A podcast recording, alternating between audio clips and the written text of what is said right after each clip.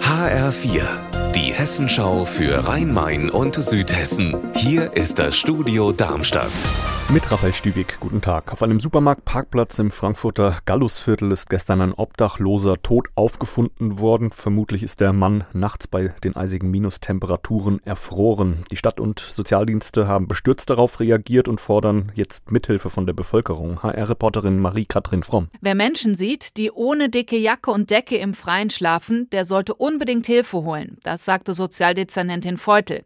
Als Anlaufstelle gibt es den Frankfurter Kältebus. Der hat Schlaf Schlafsäcke und Tee. In der U-Bahn-Station Eschenheimer Tor gibt es außerdem eine Notübernachtung für 150 Menschen.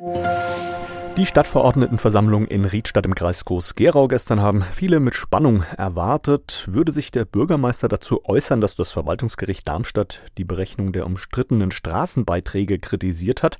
HR-Reporterin Anna Vogel, wie ist es ausgegangen? Hat er was gesagt dazu?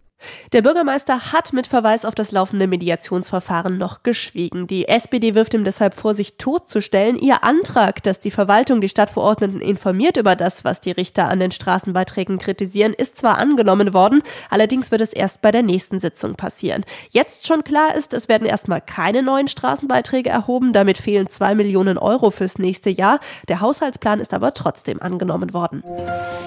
Morgen Abend um 18 Uhr ist im Stadion am Böllen-Falltor einiges los, denn Zweitligaspitzenreiter Darmstadt 98 feiert die Einweihung der neu gebauten Haupttribüne und gleichzeitig mit einem Testspiel 15 Jahre Freundschaft mit den Fans vom BSC Young Boys aus Bern aktueller Tabellenführer der Schweizer Super League.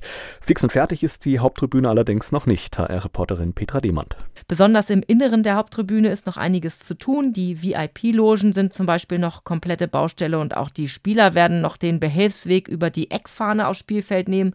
Aber die Lilien machen trotzdem eine Party draus. Alberto Colucci wird vor dem Spiel live seinen Liliensong singen und gegen den Hunger gibt's morgen am Bölle echte Berner Würste. Unser Wetter in Rhein-Main und Südhessen. 0 Grad sind es aktuell in Frankfurt Dornbusch und 0 Grad meldet auch Rüsselsheim Hassloch. Dabei scheint am Nachmittag verbreitet die Sonne. Auch das Wochenende wird überwiegend sonnig und trocken, teils kann sich aber auch zäher Nebel bilden bei Höchstwerten von einem Grad. Ihr Wetter und alles, was bei Ihnen passiert, zuverlässig in der Hessenschau für Ihre Region und auf hessenschau.de.